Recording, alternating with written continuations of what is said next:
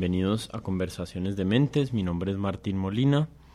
Para el episodio de hoy tengo invitada a Laura Camila Arevalo.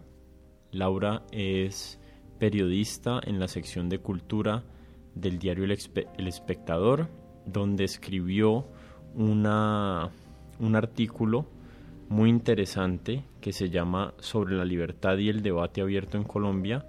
Y después de leer ese artículo invité a Laura a conversar aquí al podcast y hablamos acerca de la carta de Harpers a la que ella alude en, en el título y en, el, y en todo el artículo. Y también hablamos acerca de cómo aplica y no aplica el contenido de esta carta a Colombia y de las diferencias entre el contexto colombiano y estadounidense en términos de libertad de expresión, de los valores que son importantes eh, mantener cuando uno trata de promover la libertad de expresión, de los problemas de igualdad en términos del acceso a poder participar del discurso público que han tenido ciertos grupos y de cómo eh, eventualmente estos dos valores eh, de muchas maneras compiten el uno con el otro en un espacio público limitado. Como siempre los invito a que se suscriban al podcast en Apple Podcast, en Spotify o en Stitcher. Eh, les agradezco mucho si me ayudan a compartir este contenido en redes sociales.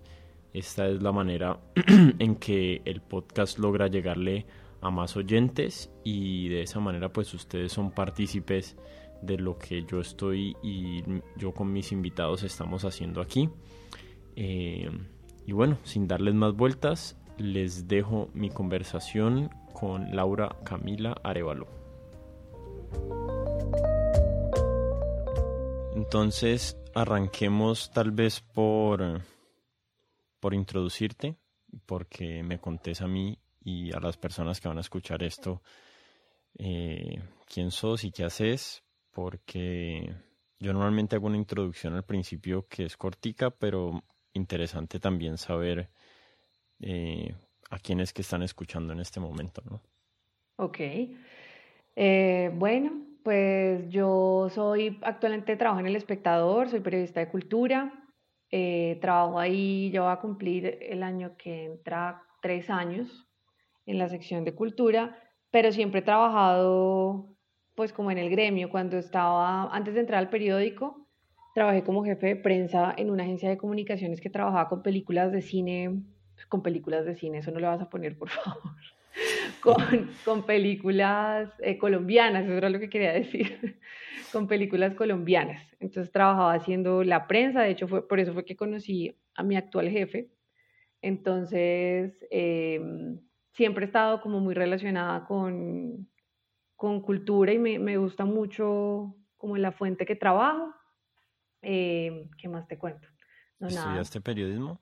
Estudié periodismo. Esta es una historia chistosa porque estudié periodismo, pero no me he graduado. De hecho, me voy a graduar en un mes y no me he graduado por pura por puro descuido. Cuando yo entré al espectador, entré a hacer las prácticas, entonces me faltaba como un semestre. Y pues entré al espectador y, y antes de que se me cumpliera el periodo de practicante, me contrataron. Entonces, cuando me contrataron, pues yo dije, pues ese, pues ese diploma, pues eso para qué, o sea, eso pues después miramos eso y luego y ya estamos trabajando en lo que nos gusta, pues ya luego miramos ese detalle. Y pues ese detalle era importante. Entonces me pegué una colgada muy, eh, muy brava con los trámites y con todas esas cosas que son un poco dramáticas, pues son tediosas, pero no, ya afortunadamente el 25 de agosto tengo, tengo el, el cartón que dice que efectivamente soy periodista pero en esto llevo aproximadamente como cinco años ya trabajando eh, como periodista cultural.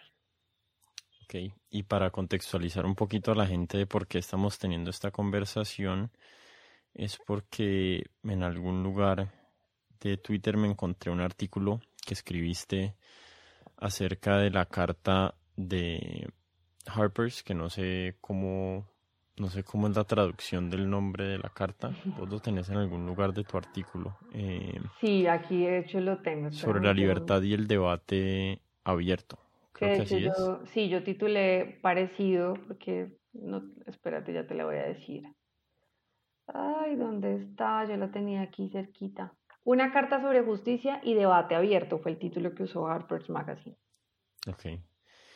Y, y en ese artículo que escribiste entrevistaste a un par de personas o varias personas, eh, Pedro Vaca, Carolina Sanín, el exdirector de la revista Arcadia, que se me acaba de olvidar el nombre, Jiménez es el apellido. Jiménez. Sí.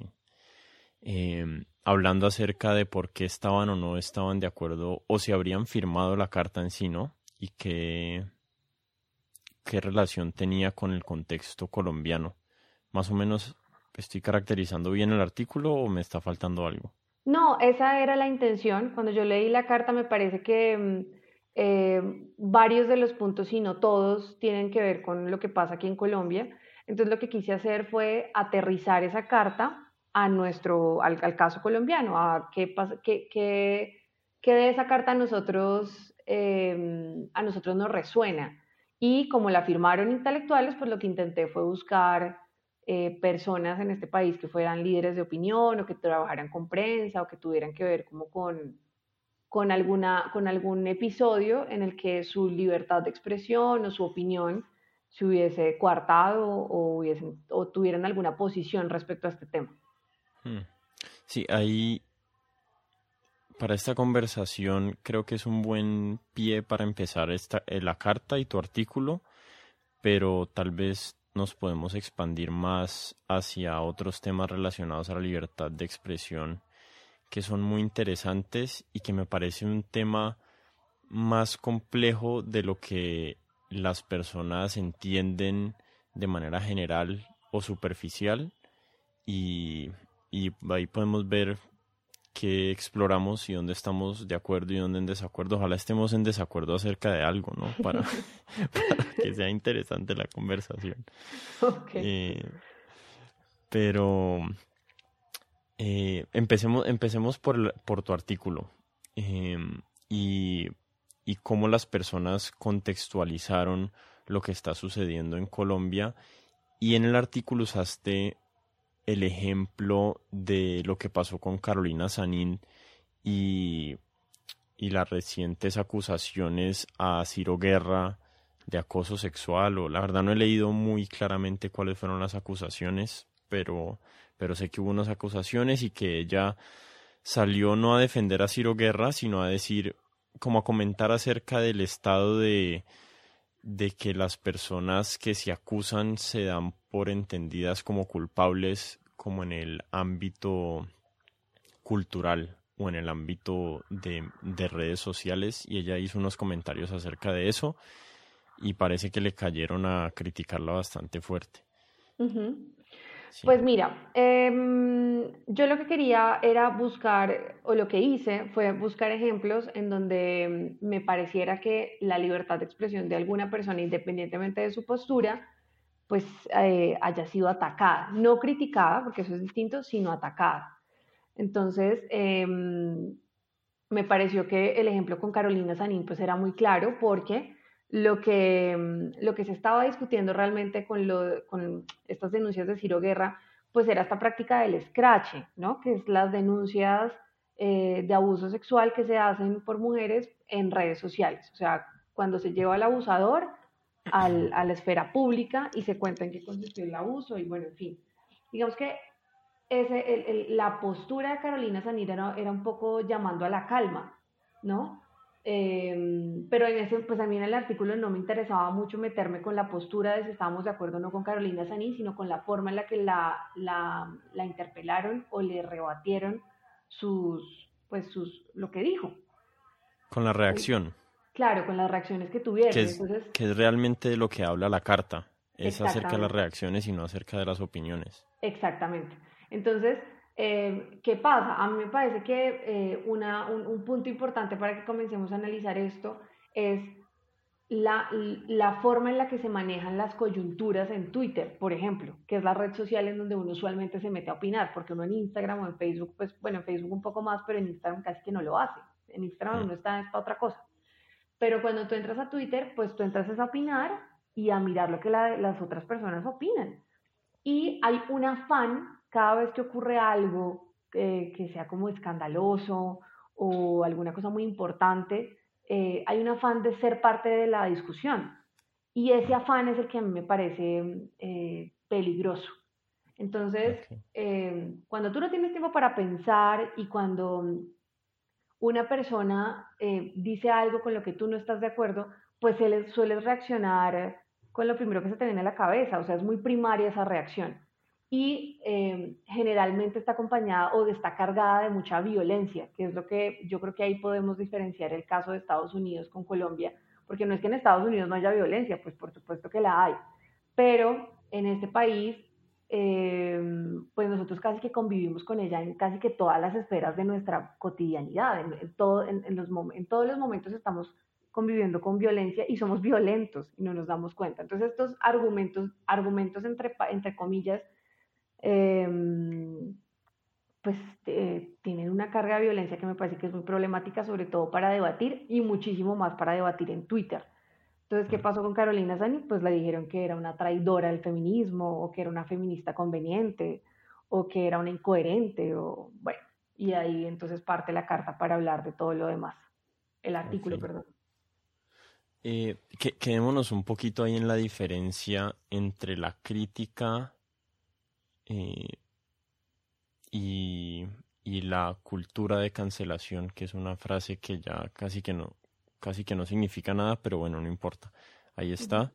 Eh, pero, ¿qué es, en tu opinión, lo que separa la crítica de, de lo que la carta de Harper se está Mm, denunciando como que es, es de, detrimento o va en detrimento del discurso abierto en un país, en una sociedad o en una cultura.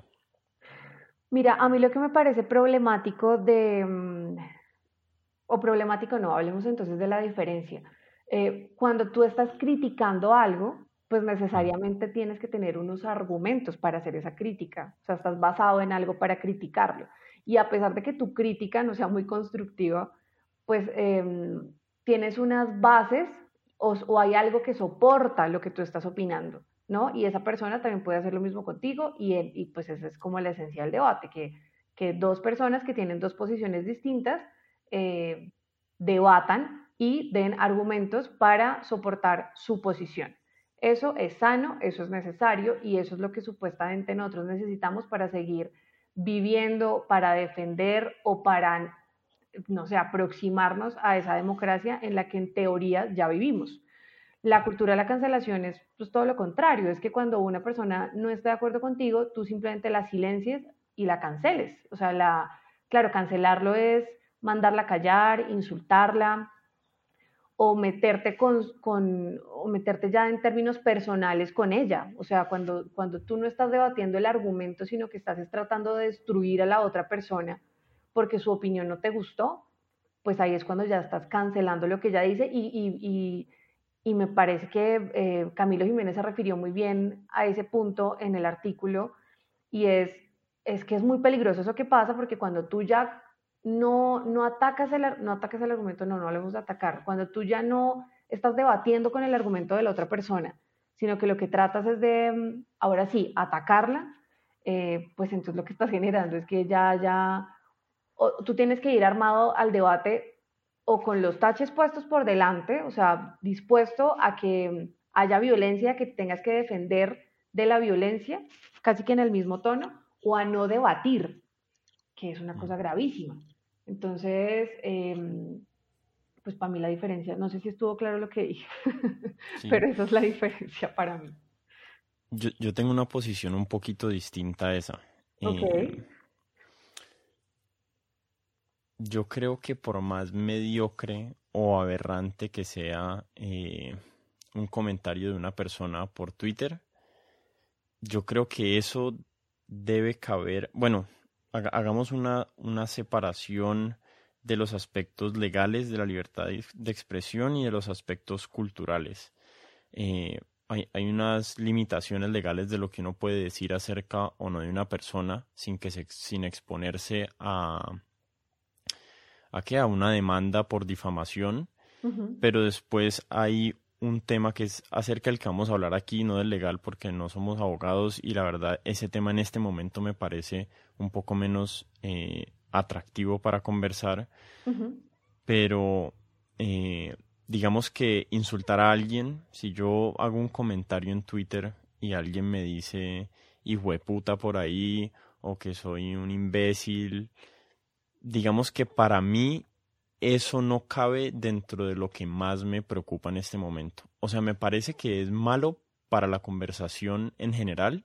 Me parece que entre más de ese contenido hay, peor es nuestra capacidad de entender el mundo, nuestra capacidad de entender diferentes puntos de vista. Y eso, eso cuando se vuelve demasiado prevalente ese tipo de comentarios, pues es algo que, que definitivamente no ayuda a resolver los problemas de la sociedad. Eh, pero a mí lo que realmente me preocupa, y creo que es de alguna manera lo que más alude eh, la carta de Harpers, es que ahorita hay como unos esfuerzos que por más que no sean coordinados de arriba hacia abajo, se sienten coordinados en su manera de expresión de lograr que las instituciones, lograr que los empleadores eh, echen a una persona o la saquen o le quiten un espacio de opinión claro. por tener, por pensar algo que no cabe dentro de la norma de lo que en este momento es, políticamente correcto. Claro. Entonces, eh, hay, hay muchos debates acerca de si Twitter es la vida real o no yo, mi, mi posición es que las instituciones sí ponen atención a lo que pasa en Twitter. Entonces, el hecho de que no haya el pedido explícito de que echen a una persona de una revista o de un, o de un periódico eh, no significa que, que una reacción masiva a un comentario en Twitter no pueda tener ese efecto. Entonces, ese es, ese es un, un aspecto. Y el segundo es que realmente hay, sí hay unos esfuerzos eh, que tienen la intención explícita de sacar a una persona de una institución. Eh, y esos son los que más me preocupan a mí y esos son los que eh, en este momento son los más peligrosos para mí de, generar un, una estructura cultural donde solo existe una posible posición correcta acerca de un tema y todo lo que se salga de esa norma está como en riesgo de que escriban una carta 50 o 100 personas de un gremio y digan, vea, esta persona dice tal cosa y eso nosotros lo denominamos racista o, o propaganda nazi o fascista o lo que sea y entonces esa persona pierda su empleo. Eso sí me parece preocupante. Pues mira, eso que estás diciendo Em, justamente lo, lo, puede resumir o a eso se refiere muy bien Andrés Ospina, que fue otro de los escritores que tuve en cuenta para el, para el, artículo que hice. Y él, él, dice una cosa que me parece que, pues, que es muy acertada y que tiene que ver con lo que estás diciendo. Y es que, em, lo cito, uno entiende la estatura espiritual e intelectual de su interlocutor a partir de la manera en la que se expresa. Los argumentos son bienvenidos, los insultos pueden ser silenciados, una característica muy útil en la plataforma Twitter. Entonces yo creo que no es que, eh, yo creo que la, cultura de la cancelación puede tener varios aspectos. Entonces puede estar el más pobre, que es el del insulto, eh, y que creo que ese no es ningún argumento, ese simplemente es pues es un insulto y ya eso no aporta o no. Por eso es que creo que tampoco los contestan y es lo más inteligente que pueden hacer. Pero también está el que, el que, el, que yo creo que es, es pura violencia disfrazada de argumentos. Entonces tú, entre comillas, con argumentos, atacas al otro y em, pues simplemente lo anulas, porque lo que está pensando no te parece. Y ahora lo que estás diciendo que, que son las, las represalias que, que, puede tener una persona al expresar su opinión públicamente en su trabajo o en su, sí, en su trabajo como artista o en su trabajo como periodista o en fin.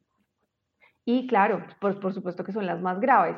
Y esas, de hecho, es, ese tipo de intolerancias o ese tipo de censuras que se le da a una persona eh, en su trabajo por la forma en la que piensa, pues son las más comunes en este país. El año pasado tuvimos muchísimos casos de esos, en donde mm, disfrazado de otra cosa, que todos sabemos qué es, pero nadie lo dice, o, ellos simplemente no lo van a reconocer, se anularon festivales, se le quitó la plata a, mm, no sé, a películas, eh, se, borraron murales con pintura blanca, que fue lo que pasó en el centro en el Colombo Americano con esta obra de mm, Lucas Ospina, por ejemplo. Tenemos muchísimos ejemplos, pero claro. Contame qué pasó con la obra de Lucas Ospina, no, no me enteré. Lucas Ospina, pucha, a mí me parece muy grave lo que me pasa a veces es que se me olvidan mucho, yo no sé, eh, como los detalles de muchas cosas, pero te voy a contar. Además, porque yo manejé ese tema, ¿no? Entonces es más grave todavía, pero bueno. Lo que pasó con Lucas Ospina es que él tenía un contrato con el Colombo Americano, un contrato o un permiso, ya no recuerdo muy bien, de que podía intervenir los muros del Colombo Americano, pero pues digamos los exteriores, ¿no? Eh, pues lo que pasó fue que cuando Lucas Ospina hizo su obra, Lucas Ospina y Power Paola eran las dos personas que estaban haciendo ese muro, pues ya al, Colombia, al Colombo Americano no le gustó. Entonces, pues, ¿qué hicieron? Pues cogieron pintura blanca y le echaron pintura a la obra de Lucas Ospina. Entonces, pues fue una cosa como, como, como así, o sea, yo estaba contratado para qué, ¿no? Para hacer la obra que ustedes quisieran o para hacer mi obra en los muros en donde ustedes me dejaron hacer la obra, ¿no? Entonces, em, eso obviamente tenía muchas excusas del colombo americano, se dijeron muchas cosas, se trató de justificar, pero lo que pasó ahí realmente fue que pues fue censurado y fue censurado muy bruscamente. O sea, es que una obra hecha y después pintada con, con, con, blanco o, o, borrada o destruida, pues eso es, eso es violencia total y sobre todo violencia con, pues con un artista, que es lo otro de lo que habla Harper's Magazine y es que ahora los artistas tienen que tener mucho cuidado con los temas que van a desarrollar en sus obras pues porque los que son incómodos para los que en este momento eh, ostentan el poder, pues entonces pues son peligrosísimos para su carrera profesional, para su carrera, perdón, y, lo que pasa en Colombia, que es lo más grave, y es que no solamente son graves para su carrera, sino para su vida. Em, entonces, bueno, sí, esa es otra de las, de, las, de los aspectos más graves que tenemos en este país, em, y es que no somos tolerantes, y cuando no somos tolerantes con el otro, no solamente eh, lo, lo, anulamos, digamos, de nuestro de lo que nosotros podríamos tener en cuenta para construir nuestras posturas, sino de todo lo demás. O sea, por ejemplo, pasa también que los libros de, bueno, yo no sé si en este país en este momento esté pasando eso, no lo he visto, pero que un escritor esté hablando de algo incómodo que en ese gobierno no, no esté tan chévere, y entonces todos los libros quemados o sacados de las bibliotecas o, o ese tipo de cosas como censurarlas, bueno, todo eso me parece muy problemático. Sí, ahí, para pasarnos a hablar al, tema de las críticas a la carta, que fue algo que te propuse que habláramos, eh, es que hay muchas cosas por hablar y no sé en qué orden abordarlas para que no se nos escapen. Pero entonces, eh, cuando uno eh, traslada esa carta al contexto colombiano, hay algo que hay que tener en cuenta que es exactamente el tema que vos estás hablando en este momento, que es eh, el contexto colombia en el contexto colombiano hay mucha menos libertad de expresión desde el punto de vista mm, institucional y gubernamental y de nuestra capacidad como sociedad de tolerar de una manera no violenta ideas que no son o ideas con las que no estamos de acuerdo. Y eso es algo que realmente no sucede en Estados Unidos en la manera que sucede aquí, que la carta hace alusión a que Donald Trump ahorita es el presidente y que esas cosas están cambiando en Estados Unidos también desde la perspectiva conservadora, donde se está haciendo como una como un intento también de silenciamiento de, los aspectos liberales de esa sociedad. Mm, entonces yo creo que hay que encontrar como dos posturas que a uno definitivamente le tienen que preocupar en Colombia. Eh, la primera es la relacionada a cómo las instituciones muchas veces o en su gran mayoría de las veces conservadoras, porque para mí las instituciones en Colombia, la mayoría, siguen teniendo un velo conservador en su forma de percibir el mundo, eh,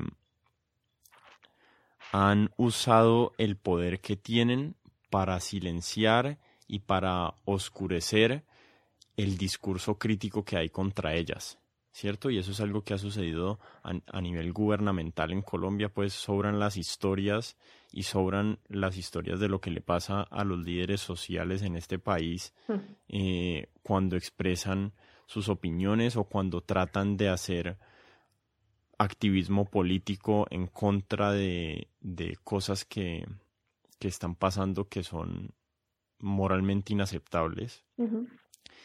Y y eso es, y, como que cuando hablamos de este tema, y como que no podemos igualar lo que le pasa a Carolina Sanín hablando de Ciro Guerra y lo que pasa realmente a un nivel violento y, e, e inhumano en el país con relación al discurso político. Entonces, ese contexto me parece súper importante y reconocer que eso es importante no me parece que invalida el hecho de que a uno le preocupe que el discurso a nivel cultural es que funciona de una manera un poquito distinta porque es más como una como una como un autoritarismo de las masas o como una ya se me olvidó cómo es que dice John Stuart Mills pero bueno eh, o sea yo creo que hay que preocuparse por ambos pero cuando uno está en Colombia hay que ser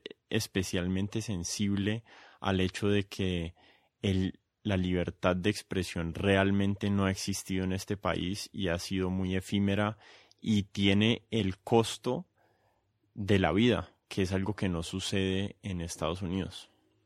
Es que una cosa es cuando yo tengo eh, cuidado para decir lo que quiero decir en voz alta, Em, porque es que yo sé que lo que voy a decir puede tener consecuencias, consecuencias legales, porque de pronto lo que vaya a decir va a afectar al otro y entonces eso vaya a tener, eso, eso vaya a estar, eso me vaya a afectar a mí, pues. Y otra cosa es que yo tenga que tener cuidado porque es que de pronto lo que digo puede que me maten o puede que mañana me echen del trabajo. Y eso es lo que pasa aquí. Eh, en mm. Estados Unidos, eh, pues está la... Mm, Ahora te puedes acercar un poquito al computador, es que se, te escucho lejísimos. ¿Me estás escuchando mal? Ahí ya te oigo bien otra vez. ¿Ya? Ah, perdón, listo. En, la Constitución de Estados Unidos existe la primera enmienda. Entonces, eh, pues está protegida la libertad de expresión, pero pues por supuesto que cuando tú usas la libertad de expresión, tienes también que saber que cuando dices algo, pues eso puede tener consecuencias, ¿no? Mm. Pero la tienes. Eh, aquí, en teoría, también, pero pues ya hablamos de que las consecuencias no son una cosa que pueda controlar em, digamos, como gubernamentalmente, sino que en este país eh, somos violentos, somos personas violentas. Y eh, no es que nazcamos, nazcamos violentos, o sea, eso no, sino que nuestra cultura, eh, pues nos, nos, nos da las señales de que nosotros somos muy tolerantes, muy intolerantes, perdón, y que la intolerancia en cuanto a la discusión pues no, no, no, no, se camufla, o sea, eso no es invisible, eso en este momento está haciendo, está, está perjudicando mucho el debate público en este país. Hay una, hay una cosa que les quiero recomendar a los oyentes y a ti. Yo no sé cómo recomendárselas porque no sé dónde verla en este momento, pero le voy a preguntar al director y si quieres eh, después, no sé, en una próxima ocasión la mencionas, pero voy a intentar de, que, que, la puedan ver y es una, una película que salió el año pasado y se llama La forma del presente. La forma del presente es de Manuel Correa, un director de cine colombiano, y es, es un documental sobre el esfuerzo que algunos científicos, intelectuales y líderes de opinión están haciendo por entender el conflicto, pero a raíz de diferentes verdades, entre las que se incluyen a los militares, victimarios, paramilitares, guerrilleros, lo que quieras, ¿sí? Eh, y a mí me parece muy interesante porque eh, lo explican muy bien. Por ejemplo, Fernando Salamea, que es un filósofo y matemático, habla en ese documental sobre em, que en la matemática, una vez tengas diferenciado el objeto, tienes que buscar puntos comunes para reintegrarlos y obtener algo relativamente correcto de eso que estás analizando. ¿No? Y también habla sobre eso en el mismo documental Juan Ugarriza, que participó en las negociaciones con el ELN, sobre la creencia de que nosotros en Colombia pensemos que va a ser posible encontrarnos en un solo relato de lo que pasó, pues es pensar con el deseo.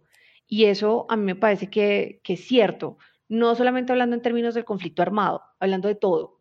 O sea, pretender que yo solamente eh, vaya a entender algo o vaya a dominar un tema con una sola cara de la moneda, sabiendo que no es que tengan dos, sino que tienen diez mil, em, pues va a ser muy difícil. Y sobre todo, acomodarme en una, sola, en una sola posición, en donde todos a mi alrededor piensen lo mismo. Y entonces, pues el comité de aplausos para solamente una postura, pues es, es, es, muy, pues va a quedar muy pobre, ¿no? Y es lo que pasa en Twitter también. Y, y lo que decían también Pedro Vaca de la Flip y Camilo Jiménez. Y es que pensar que Twitter es una plataforma con la que yo voy a quedar supremamente dateada de todas las opiniones que hay sobre cualquier tema que me interese, pues, pues no, pues eso no, no porque la calidad de Twitter lo efímero que es Twitter, las, las personas que tú sigues en Twitter, todo, todo incide en la calidad o en la, el enriquecimiento de una opinión sobre un tema que te interese. Por eso es que también menciono que es muy importante que en este momento nos interese y nos importe que nos estamos quedando sin revistas culturales, que nos estamos quedando sin medios de comunicación, que nos estamos quedando sin secciones de cultura y que no nos está importando, que eso nos parece que, pues el arte para qué, las secciones de cultura para qué, ¿no? Entonces, eh, Creo que, claro, en Estados Unidos no pasa de la misma manera en la que pasa acá, por supuesto que no. Ah, bueno, y otra cosa que me parece muy importante mencionar y que la dijo Pedro Vaca, y es la supuesta democracia que nosotros defendemos y en la que supuestamente ya vivimos. O sea, claro, en Colombia tenemos constitución, tenemos em, supuestamente pues el gobierno y está la oposición y pues supuestamente vivimos dentro de unos valores democráticos que garantizan que en este país todos podamos opinar, pero realmente eso pasa. Yo creo que no. Y, y el hecho de que nuestra democracia sea tan débil y de que nosotros contribuyamos en nuestra cotidianidad para que se debilite cada vez más, pues es profundamente grave, además porque creo que ni siquiera somos conscientes de eso. Mm. Sí. Sí, yo creo que yo creo que hay yo creo que hay varios problemas eh, con relación a la libertad de expresión en Colombia que están casi que ausentes en Estados Unidos. Em, pero no siempre han estado ausentes en Estados Unidos. Pero, pero también hay unas diferencias a recalcar. Y aquí ya estamos terminando hablando de política o de, o de temas más políticos que yo para nada soy un experto. O sea, no, no estoy, ni siquiera me considero una persona informada, pero, pero me gustaría hacer un paralelo, digamos, en Estados Unidos en los años 60, 50, 60 y 70, fue común en una época que asesinaran líderes sociales allá también. Eh, Martin Luther King murió asesinado. Eh, mm, pero, no sé. pero qué interesante que menciones la época, ¿no? Imagínate. Sí, sí, exacto. Entonces, e, e, esa es como una forma de, de mirar con, con, un velo positivo las posibilidades a las que a, las que podemos llegar. Obviamente no todo se puede transferir, es más, muchas veces muy poco se puede transferir, pero la realidad es que han existido muchas sociedades muy desiguales donde no ha existido la libertad de disentir con el Estado, de disentir con las normas establecidas y, muchos, eh, muchas sociedades han encontrado la forma de resolver esos problemas y generar una sociedad más igualitaria y más y donde haya más oportunidad de expresión. Eh, ojalá, yo, yo me imaginaría que Colombia se está moviendo hacia ese hacia ese ideal. No todo es avance, porque en el mundo así no es como funcionan las cosas. Hay veces avanzamos, hay veces retrocedemos, pero yo diría que en general en Colombia el discurso eh, es, está integrado por mucha más variedad de personas y de opiniones que en el pasado. Eh, pero pues aún así nos podemos quejar de lo que sentimos que no estamos bien, de lo, de lo que sentimos que no está bien. La idea es criticar y, proponer ideas y soluciones. Es que, es que justamente eh, por ese asunto de la época que tú mencionas, em, pues es que en este momento estamos hablando sobre ese tema, ¿no? Porque se supone que en este momento nosotros ya deberíamos tener unas garantías para poder, em, para poder decir lo que pensamos, lo que opinamos y la posición de lo que tengamos. Y además se supone también que en este momento ya deberíamos entender que eso es importante, ¿no? Es que también hay una cosa que me parece que, que es muy chévere de lo que dijo una Carolina Sanín, y es que em, no puede ser que en este momento todavía le tengamos miedo a que alguien complejice algo con lo que nosotros estábamos cómodos.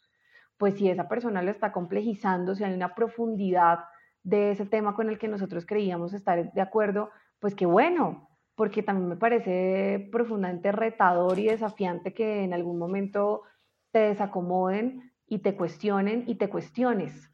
Em, pero en este país no nos está gustando mucho eso. Entonces, esto me parece más bien que es una oportunidad para cuestionar, sobre todo, sobre todo en las corrientes más progresistas, ¿no? Se cree que Em, yo sé que a ti no te gusta hablar de izquierdas ni derechas porque ya lo escuché. No, sí, pero, pero son útiles, son conceptos útiles.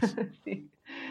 Pero, pero se cree también que solamente en la derecha em, están los censores o están los que pretenden cancelar al otro o están las personas que no creen en todos los derechos humanos que defendemos, pues porque digo defendemos porque yo también me ubico un poco más hacia el lado izquierdo, no totalmente ni radicalmente, pero sí em, coincido más con, con las ideas en donde con las ideas más progresistas, pero entonces creemos que hacia ese lado no hay censura y todos estamos de acuerdo y todos defendemos la libertad y nada que ver. También nos estamos convirtiendo en censores o de las personas que, nuestro, que, que, que cercanas a nosotros eh, complejizan una posición con la que nosotros estábamos cómodos y convencidos o con los del otro lado, que es justamente lo que dice o a lo que se refiere Juan Ugarriza en el documental que te mencioné.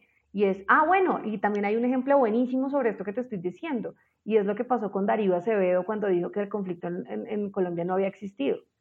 Pues claro, uno queda con los pelos parados cuando escucha a la persona decir, pero ¿cómo así que el conflicto? O sea, ¿cómo así? Explíquenme eso, porque no.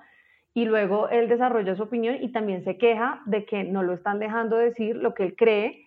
Eh, y pues entonces uno dice, ahí uno se pregunta, y qué vale preguntarse en ese momento sobre eso, ¿cómo así? O sea, es válido que alguien diga que en este país no, no hubo conflicto, tenemos que escuchar a esa persona, y entonces, mm. pero, pero ¿cómo así? Tú no te acabaste de quejar de que no te estaban escuchando a ti. Entonces también es, es, es como, o sea, ¿a quién voy a escuchar yo? ¿Quiénes, quiénes para mí son válidos para hablar y qué opiniones eh, son las que yo voy a atender? Una cosa es que tú no las quieras escuchar y las deseches. Otra cosa es que tú quieras silenciar a los demás.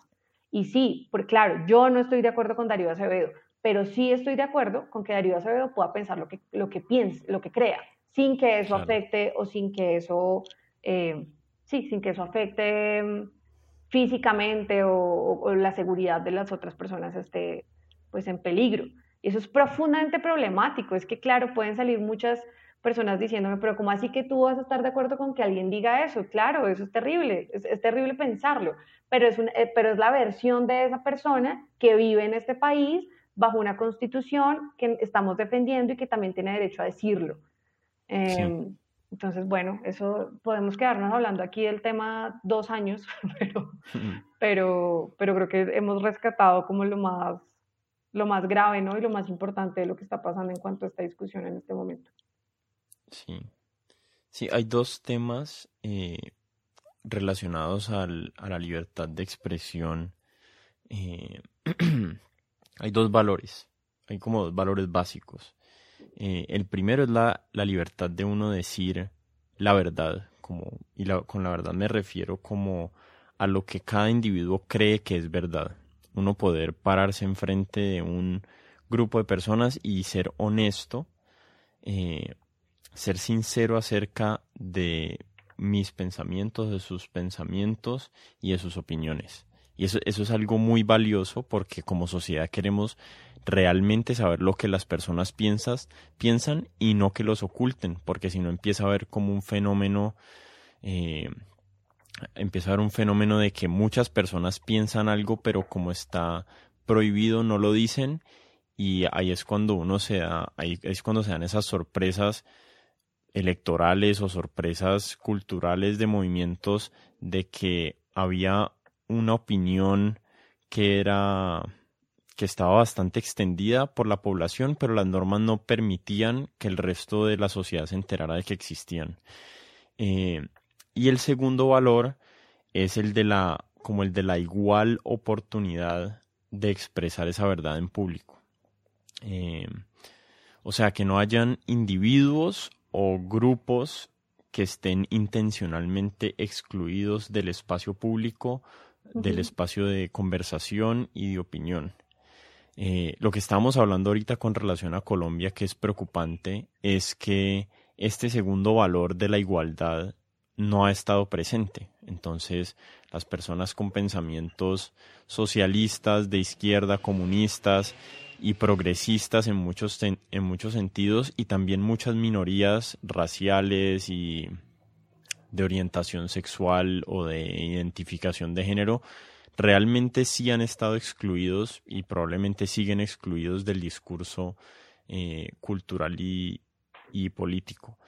Y estos dos valores tienen una, o sea, tienen una, no son perfectamente compatibles. Si uno trata de optimizar uno, eh, terminas, eh, terminas, ay, ¿cómo es la palabra? Terminas eh, bueno, afectando negativamente el otro valor. Y yo personalmente valoro más el primer valor. Yo creo que es más importante que las personas tengan la posibilidad de expresar esa opinión. Eh, y me parece que tenemos que hacer el mayor esfuerzo para que en el espacio limitado que hay que es cultural, o sea, la conversación no tiene espacio infinito. No podemos escuchar todas las voces a la misma vez porque si no la conversación es imposible y tenemos que tener la capacidad de excluir las partes de la conversación que no están actuando en buena fe y que están tratando como de descarrilar la conversación eh, intencionalmente.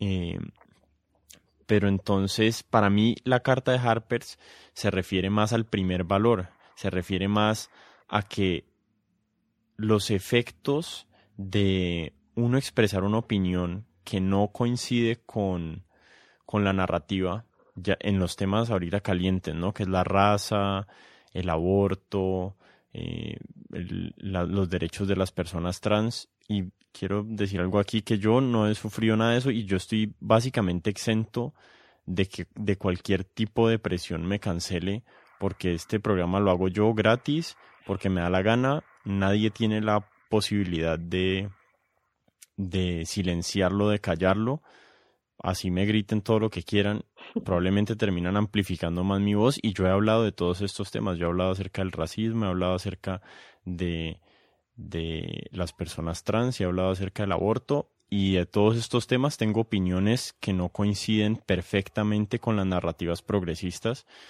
Em, pero, pero mi caso no es el caso de todo el mundo, ¿no? Existen periodistas, existen personas dentro del espacio de opinión que estoy seguro que sienten que no pueden expresar honestamente sus opiniones porque le temen al backlash, no sé cuál es el término, como, como a la repercusión eh, que pueda tener esa opinión sobre su, sobre su sostenibilidad, sobre su, sobre su empleo y sobre su capacidad de seguir dándole de comer a su familia o de, o de sustentarse su vida.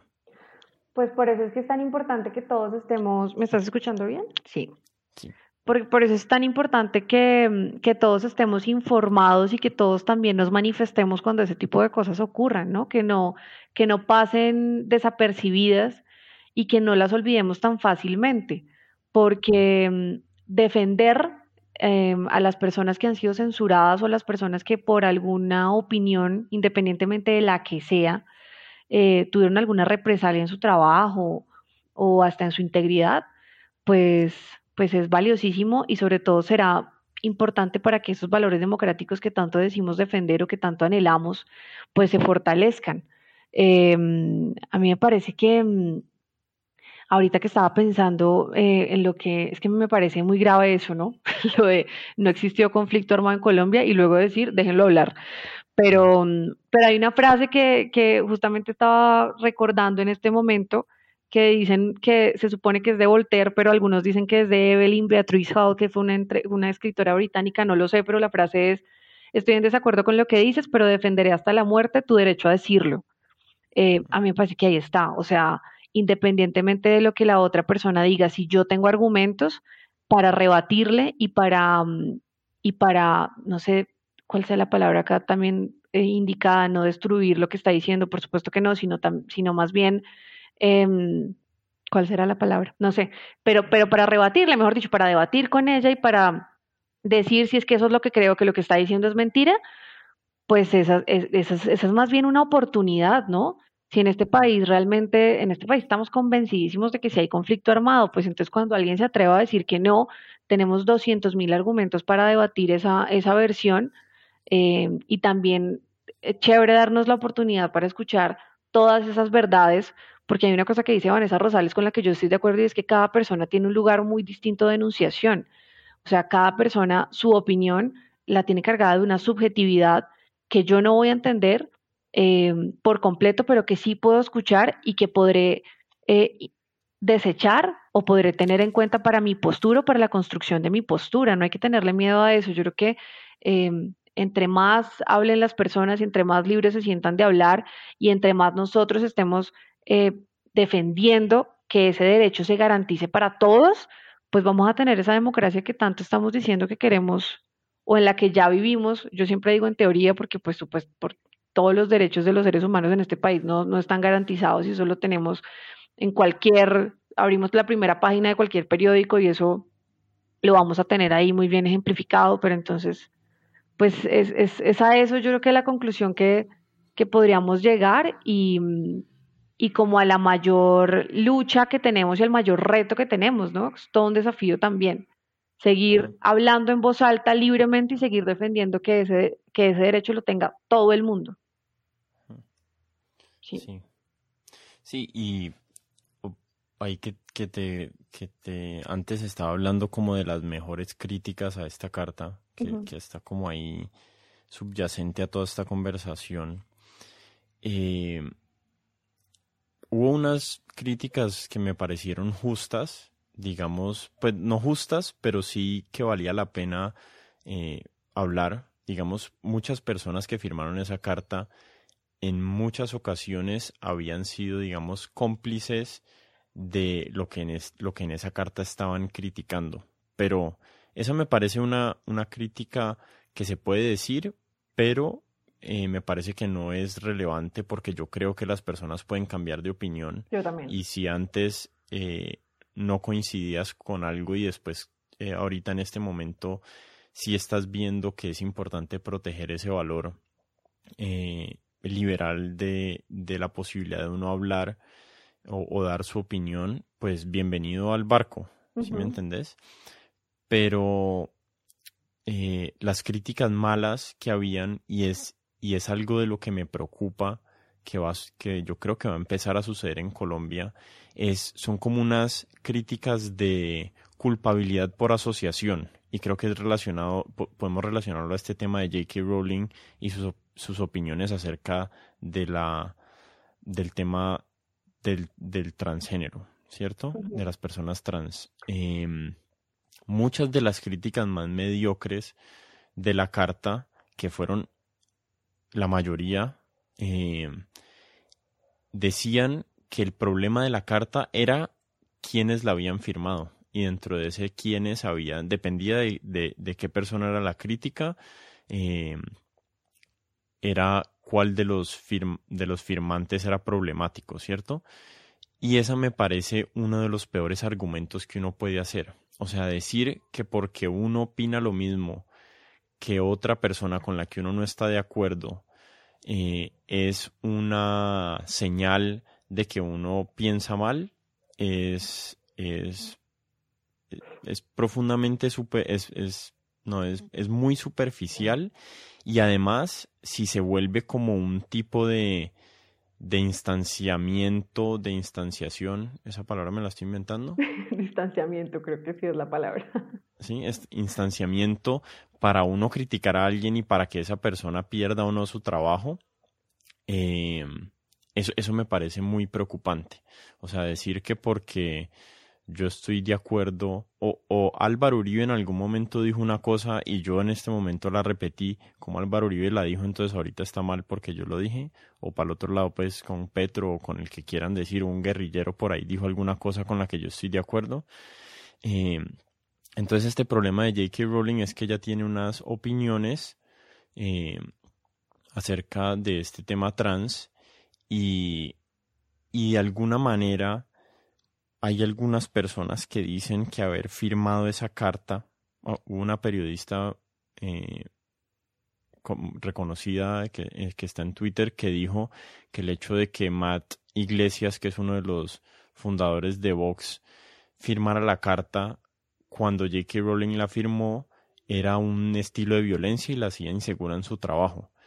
Entonces no sé ese fenómeno a qué, a qué se debe. O sea, no sé si, si es que esta persona no sabe, o sea, necesitamos encontrar alguna forma de diferenciar lo que es violencia real y el hecho de que una persona firme una carta acerca de la libertad de expresión no puede caer dentro de ese concepto de violencia, porque es que es como una elasticidad de la terminología que tenemos para que, que puede incluir cualquier cosa que, que termina dejándonos como sin sentido en la conversación. Si todo es violencia, entonces la violencia termina significando nada. Si todo es racismo, pues entonces, ¿qué es racismo? nos, vamos, vamos perdiendo nuestra capacidad de entender el mundo. Pues de hecho, el escosor por J.K. Rowling también fue porque mm, eh, se la acusaron de... Eh, hay, hay, hay varios momentos en los que, o ha habido varios momentos en los que a ella se le ha acusado de antisemitismo, antifeminismo, em, lo que pasa. Exactamente. Entonces, em, yo, la verdad, a mí me parece que las personas que dicen eso, sinceramente te digo, creo que ni siquiera entendieron la carta. O sea, yo creo que si, si estamos hablando de que precisamente se está defendiendo el derecho de que cualquiera pueda tener la posibilidad de, de expresar libremente lo que, lo que piense, eh, y entonces ahora me vienes a decir que entonces que porque ella piensa esto, entonces no la puede, no, no, como que ahí me pierdo, ¿sabes? O sea, no, ni siquiera entiendo eh, cuál es el real argumento. Entonces, ¿quiénes pueden firmar la carta según ustedes para que la, la carta no pierda credibilidad?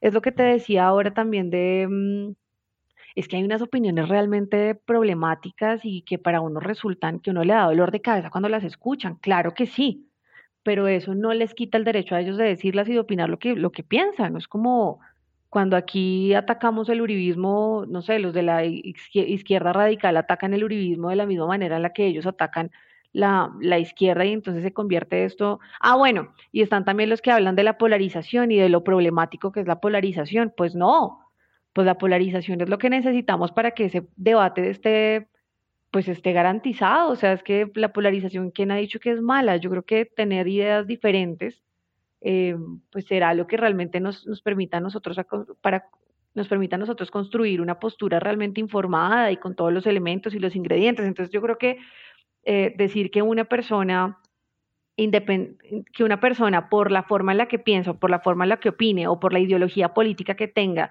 puede firmar o no puede firmar la carta y eso a mí me va a mm, condicionar para yo para que yo crea en lo que se dice en esa carta, pues realmente me parece que eso es como como que no entiendo, o sea, me parece que es una distancia muy grande de lo que realmente en esa carta se está diciendo, que es en esencia, tengamos un debate sano, ¿no? Mm. Independientemente de lo que otro venga a debatirme, creería yo. Claro.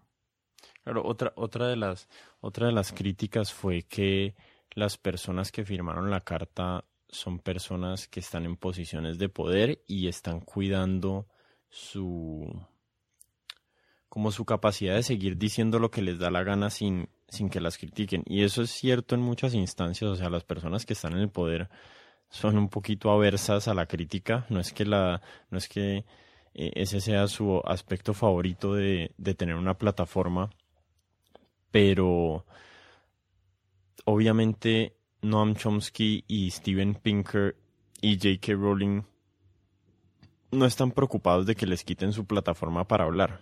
O sea, ya, ya están más allá de eso. Eh, pero yo creo que la carta realmente era, es para las personas que no han llegado a esa posición y que quieren avanzar en sus carreras, pero, pero que lo ideal en, en nuestra versión del mundo eh, es que esas personas tengan la capacidad de avanzar en sus carreras eh, siendo sinceros con sus opiniones y no teniendo que hacer como una pantomima o como una falsificación de sus, de sus preferencias para poder coincidir porque eso hace, eso, eso es lo que yo creo que es problemático de la polarización. Para mí lo problemático de la polarización no es cuando, cuando existen opiniones en los extremos, sino cuando se empiezan a dibujar líneas imaginarias donde si vos sos parte de este grupo, no puedes no puedes tener esta opinión acerca de tal tema. Entonces, si sos parte de este grupo progresista, no puedes tener tal opinión acerca del capitalismo o no puedes tener tal opinión acerca de la ecología o del cambio climático o de ta, ta, ta, ta, transgénero, homosexualidad, bla, bla, bla. Y entonces te pasan la lista de todas las cosas en las que tenés que creer y sin y la menor transgresión de esa lista, pues entonces ya estás por fuera del parche y por fuera del círculo. Totalmente. Y eso a mí personalmente me ha pasado, por ejemplo, con el feminismo.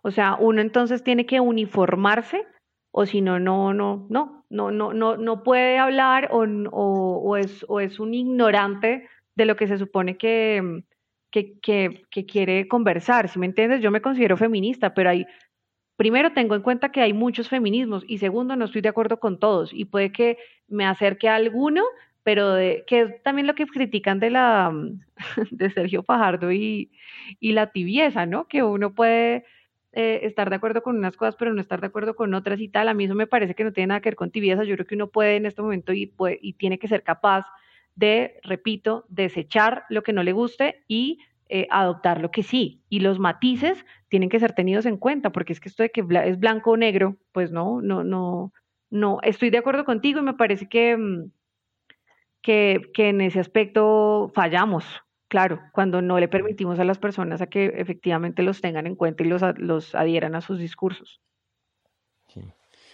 Eh, pues ya, hablamos una horita, pero te quiero hablar de un último tema. No sé si tengas cinco minutos. Tengo, los tengo. Dime. Sí, sí. entonces tal vez diez. eh, em, pues vos estás dentro del, dentro del periodismo y la verdad es que, bueno, no. Quiero hacerte, hablarte de dos temas para que me respondas de los dos. Dale. El primero es, eh, hay una crítica que me parece válida y creo que me aplica a mí mismo y es que muchas veces estamos importando el discurso cultural de otros lugares a Colombia y no lo estamos y, y pues eso es como que deberíamos estar construyendo nuestro propio discurso. Y yo peco o sea por encima del promedio de las personas en eso porque la verdad que yo le pongo mucha atención a artistas y a y a escritores y a intelectuales americanos y europeos, especialmente en el ámbito intelectual, yo creo que el 90% del contenido que leo es de allá, casi que el 100% de los libros que leo es de, son americanos europeos y le pongo mucho mucha atención al contenido de podcasts y de cosas así en Estados Unidos. Entonces soy totalmente culpable de eso y es algo que me preocupa y por eso también te estoy invitando a vos y, invité a, a Fernando Posada, que fue el último invitado, que son personas que están más relacionadas con la cultura y con lo que está sucediendo en el periodismo colombiano porque me quiero enterar, me quiero forzar a enterarme porque si estoy opinando en un espacio donde la, mayoría de las personas que me escuchan son colombianas, pues es importante que me informe acerca de lo que pasa aquí. Ese es el primer tema, no me lo contestes todavía. el segundo tema es, sabemos que Twitter es como un pozo eh, séptico de opinión donde todo el mundo va como a a votar sus peores eh, perspectivas acerca del mundo, eh, pero también hay cosas muy positivas acerca de Twitter. a mí, digamos, a mí me afecta positivamente mi vida a Twitter porque tengo acceso a los mejores pensadores y he tenido conversaciones en Twitter con personas que nunca me habría imaginado tenerlas. Em, pero mi pregunta es, vos estás en el medio del periodismo, ¿qué tan culpable es el mismo periodismo de, de que de que en este momento primero esté buscando historias en Twitter para para o sea, para hablar acerca de ellas, que es importante, Twitter es un aspecto de la cultura y de nuestra sociedad, eh, y también de ceder ante las masas de Twitter con relación a qué opinan o qué dicen o qué creen. Y por último, si los titulares, que es algo que te he visto mencionar en tu Twitter, eh, en, tu, en tus comentarios, si los titulares de los periódicos y de los diarios en Colombia no nos están forzando a estos caminos polarizados, eh, porque dependiendo uno de qué titular lea, como que el titular ya viene con un sesgo eh, político que está bien, no está mal, pero muchas veces las palabras que se usan, no sé si conoces el término Russell Conjugation, conjugación de, de Russell. No, ni idea. ¿No? Es, es como una, es como algo que se hace que es, es como por qué le cambiaron el nombre de calentamiento global a cambio climático. Ah, ok. Entonces, eso, es algo que hace es que, que realmente estás con el lenguaje que decidís usar eh, tratando de inclinar a la persona que te escucha hacia un lugar o hacia otro. Entonces cuando decís nuestro gran presidente dijo tal cosa, pues estás implicando una cosa y cuando decís el idiota del presidente dijo tal cosa, pues estás, si me entiendes, ya le estás poniendo el sesgo al, al comentario sin que la persona se tenga que informar del, del contenido. Estuvo largo eso, pero hay mucho ahí por, por resolver, pero te lo dejo. Fueron varias preguntas, pero voy a intentar responderlas en orden. La primera que mencionaste sobre, mm, pues, sobre lo que, sobre que leías muchos intelectuales eh, del exterior y que querías estar más informado del contexto en Colombia y, y que tanto nosotros le ponemos cuidado a lo que estén diciendo por fuera, pues a mí me parece que yo no sé si tengan una opinión muy elaborada sobre esto. Yo creo que em, tener referentes está muy bien. Yo creo que en Colombia todavía no hemos evolucionado ni desarrollado lo suficiente algunas discusiones que em, son valiosas, urgentes e indispensables respecto a nuestra cultura, respecto a los derechos humanos, respecto a muchas cosas. Em, y tener, eh, digamos, perspectivas de fuera me parece que está muy bien. Eso sí, sin descuidar lo que pasa aquí, ¿no? Aquí también pasan cosas muy interesantes y hemos evolucionado em, en muchos aspectos que hace 20 años hubiese sido imposible hablar. Por ejemplo, yo estoy muy en contacto con lo que pasa con la defensa de la cultura desde este gobierno que desde su campaña empezó a hablar de la economía naranja y lo que piensan los artistas respecto a eso. Y es muy interesante los análisis. Eh, de, en esa discusión, ¿no? Tanto los del gobierno como los que hacen los artistas.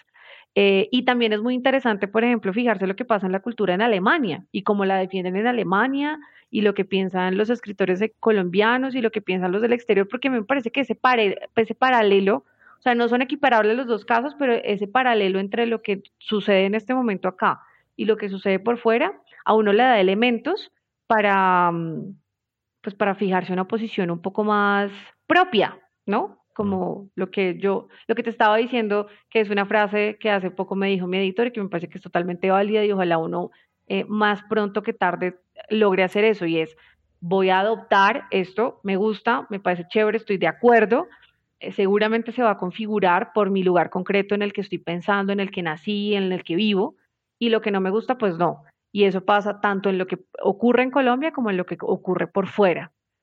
Eh, no sé si respondí tu pregunta, pero creo que eso es lo que pienso sobre eso. La segunda fue, mm, ¿la segunda cuál fue, Martín? la segunda fue. La segunda fue, y la segunda era el tema de, del periodismo eh, o los diarios o los espacios eh, de opinión que tenemos en el país usando especialmente titulares o, en el ah. lenguaje, en el lenguaje que nos están empujando hacia esa polarización donde solo, solamente tiene cabida uno creer una versión de la historia. Ya. Em, pues, ¿qué te puedo decir? Mira, en, en, el eh, periódico, en El Espectador, yo siempre lo he dicho y es una de las cosas que más defiendo, tenemos mucha libertad. O sea, tenemos editores y tenemos un jefe de redacción y tenemos un editor general, está Fidel y están, pues, digamos, las cabezas en las que nosotros nos apoyamos, que nos guían, pero que generalmente nunca intervienen como nosotros em, queremos escribir o enfocar, que en general nunca intervienen, ¿no? Que en general no intervienen, perdón. La, la forma en la que nosotros queremos enfocar o escribir lo que em, estamos trabajando. Em, yo creo que también hasta en la forma en la que titulamos. Ahora, entiendo mucho lo que dices del, uso del lenguaje y de la forma en la que eso incide o influye en la, forma en la que piensan las personas que lo leen. Eh, también creo que eso tiene que ver mucho como con, con el periodista y con el editor del artículo, ¿no? Con el editor de ese periodista y es, por ejemplo, el uso de adjetivos en, en los textos, ¿no? Como del grandioso artista o del talentosísimo, no, eso tratar pues de evitarlo y eso ya es es muy fácil de identificar cuando tú estás constantemente en contacto con textos, ya sea escribiéndolos o leyéndolos. Entonces también eso, claro, eso es responsabilidad de los medios, tratar de ser em, o tratar de manejar una distancia en donde uno dé la información y la persona que la lee simplemente eh, no se vea influido siempre, no se vea influido, sino que pueda construir su propia opinión respecto a lo que uno le dio. Em, pero también es, responsabilidad como del lector eh, sabiendo pues eh, cómo le están ofreciendo ese lenguaje, ¿no? Y en qué, en qué medida puede identificar em, pues que quieren convencerlo de algo, ¿no? Cuando tú lees una columna, pues eso no importa porque es una columna de opinión, ahí sí, pues digamos, no, no tiene mucho que ver, pero cuando es periodismo, pues sí, la idea es tratar de, de que yo no tenga que convencer a nadie de nada, ni de que ellos crean que yo tenga la verdad, sino de dar unos elementos para que eh, los lectores se formen su propia opinión sobre el tema que se esté tratando. Creo que había otra pregunta, pero ya me olvidó. Mm, no sé. ¿No? Tal vez quedó por ahí en el éter. Eh, pero sí, em, estaba, estaba pensando en algo que vi que no sé si lo vi en tu, en tu feed de Twitter, que lo estuve chismoseando para, para esta conversación. Ajá. Eh, que fueron, digamos, los titulares del tiempo y del espectador eh, Ah. durante las protestas en noviembre en Colombia, Sí, ¿cierto? Entonces, como que uno puede entender mucho de lo que va a leer adentro y de, y de hacia dónde están llevando la opinión cada uno de los artículos, eh, dependiendo de, de la portada. Entonces, si vos decís, eh, no me acuerdo cuál es el titular específico, los voy a exagerar, pero eh, Colombia eh, pide por sus derechos, ¿cierto? Ese puede ser un titular acerca de las protestas. Y el otro puede ser vándalos se meten a unas casas. no creo que ninguno de esos dos fue, pero, pero sí me parece que sucede mucho en el periodismo y me no me molesta, pero me parece que es que es como es como un mea culpa que tienen que hacer los medios para que logremos salir de este de este como de este problema que tenemos de no estar de no estar viendo el, el mismo mundo, sino que cada cual está viendo la situación desde una perspectiva tan distinta que no encontramos dónde pararnos igual para para conversar o para debatir, sino que son visiones totalmente opuestas del mismo conflicto y no hay forma de conciliarlas. Pero mira qué importante eso que acabas de decir. Yo creo que, yo no sé si sea un mea culpa, ¿sabes? Yo también, yo tal vez creería que em, pues son dos plataformas de información que se distancian y que esa, y que la distancia entre esas dos plataformas es fácilmente, se identifica muy fácil, ¿no? Entonces tienes, dependiendo de lo, de, de lo que el medio de comunicación quiera resaltar o, o lo que le parezca más importante de esa noticia, pues seguramente de ahí en adelante también vas a encontrar una editorial muy similar a ese titular y unos artículos escritos en esa, mm, enrutados hacia, hacia eso que se está mm, poniendo en portada como el tema principal. Yo creo que ahí lo que tienes es una variedad de, de posiciones que es muy fácil de, mm, de sí, de, de, identificar y que, y que es lo valioso y por eso es que también nos quejamos mucho o nos duele tanto cuando, por ejemplo, se cierra un medio de comunicación, ¿no? Ayer anunciaron que, por ejemplo, el mundo de Medellín tiene que, tuvo que hacer un cierre parcial porque está, claro, esta crisis económica le está pegando a todo el mundo y a los medios especialmente, eh, y eso es realmente una tragedia, independientemente de la ideología que mm, defienda el mundo de los editoriales del mundo y de la forma en la que titula el mundo. Porque eh, cuando aprendamos a, a, valorar esa diversidad, eh, pues es cuando realmente vamos a estar eh, pues mejor informados, ¿no? Y, y, y, apoyados en unas bases democráticas, pues ahora sí garantizadas. O sea, el hecho de que el tiempo y el espectador se diferencien tanto en la forma en la que titulan, pues es una clara demostración de que mm, tengo dos opciones para informarme y que qué bueno sería que yo no descartara ninguna de las dos, sino que a las dos las tuviera en cuenta para, para mi propia opinión. Que elija una o prefiera alguna porque es que, em, pues evidentemente tienen una posición que se distancia de la mía, eso es otra cosa. Pero el hecho de que existan es lo importante, creo yo. Sí, sí. No, yo a mí me gusta, a mí me gusta que existan ambas opiniones, sino que ambos ambos lados del, del espectro de, de entendimiento del mundo, pero lo que me preocupa, lo que te decía ahorita es cómo se usa el lenguaje de una manera cargada. Ah. Que, o sea, yo, yo sí creo, o sea, comparto con vos que tienen que existir ambas. Ajá. Pero yo siento que como humanidad para resolver los problemas que tenemos, necesitamos al menos compartir una parte de nuestra realidad. ¿Sí me entendés? O sea, necesitamos que la superposición de opiniones sea al menos suficientemente, eh, o sea, sea una parte suficientemente significativa para que al menos podamos hablar de la misma realidad. Y yo lo que siento que pasa en Colombia es que el uribismo, por un lado, y el petrismo por el otro lado casi que no comparten la misma el mismo país. O sea las narrativas están tan tan tan disociadas que que no que al final no vamos a tener forma de conciliarnos. No vamos a tener forma de reconciliar para poder tomar decisiones en conjunto como sociedad. No pues imagínate si si hay personas todavía que creen que en este país no, hubo conflicto armado, pues de ahí podemos seguir para adelante. O sea, es, realmente muy grave. Em, pero sí, entiendo lo que me dices, pero ahí con lo que me acabas de contar, regreso a lo que decía Juan Ugarriza sobre encontrarnos en el, en, en las mismas, en el mismo relato. ¿Sí me entiendes? Yo sé que no me estás hablando de una única verdad, de que también estás de acuerdo en que haya varias opiniones, pero creo que, mm, que eso que me estás diciendo de reconocernos por lo menos en la misma realidad va a ser muy difícil. Em, porque mm, en este país, literalmente, por ejemplo, hay una cosa que dice Fabio Rubiano que me parece que es muy cierta. Hablar de Bogotá no es lo mismo que hablar de Medellín, ni hablar de Montería, ni hablar de San Andrés.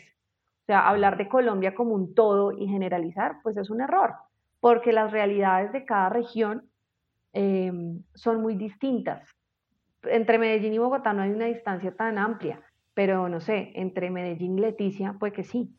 Em, y las realidades eh, y, las, y los relatos y las verdades y las experiencias inevitablemente se van a distanciar.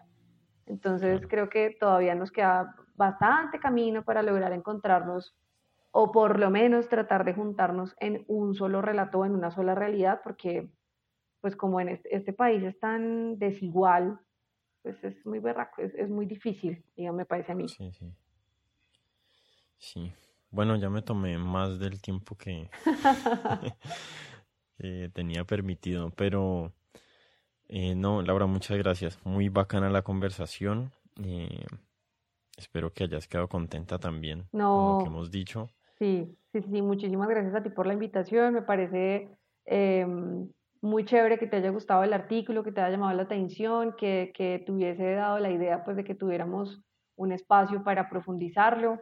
me pareció muy chévere lo que hablamos y no, te agradezco mucho la invitación a ti. Ok.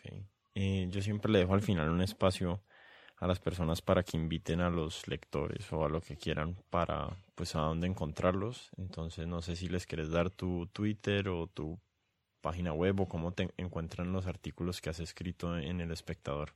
Ah, bueno, pues mira, eh, usualmente, de hecho yo estaba pensando eso y es que soy una muy mal community manager de mí misma porque se olvida usualmente publicar eh, lo que hago, pero, pero no, general, o sea, lo hago, trato de hacerlo. Entonces los artículos que escribo siempre están en la sección de cultura del periódico El Espectador. Los publico eh, en mi Twitter, que es arroba. Y eh, bueno, pues también estoy en Instagram, ahí también publico cosas que es LC, no, perdón, sí, LC Arevalo Domínguez. Y nada, invitadísimos a que, a que estén pendientes de lo que pasa en la sección de cultura del periódico. Está el magazine del espectador, que es una cosa, es un, es un formato que tiene muchísimos años y que estamos tratando de, mm, de transformar un poco para recuperar esa esencia. Em, y nada, en la sección de cultura pasan muchas cosas, en la sección de cultura del espectador pasan muchas cosas muy valiosas que yo creo que son profundamente necesarias para este momento en el que necesitamos de más miradas, de más arte, de más análisis, de más ensayos, de más cuentos. Em, así que ahí los estaremos esperando.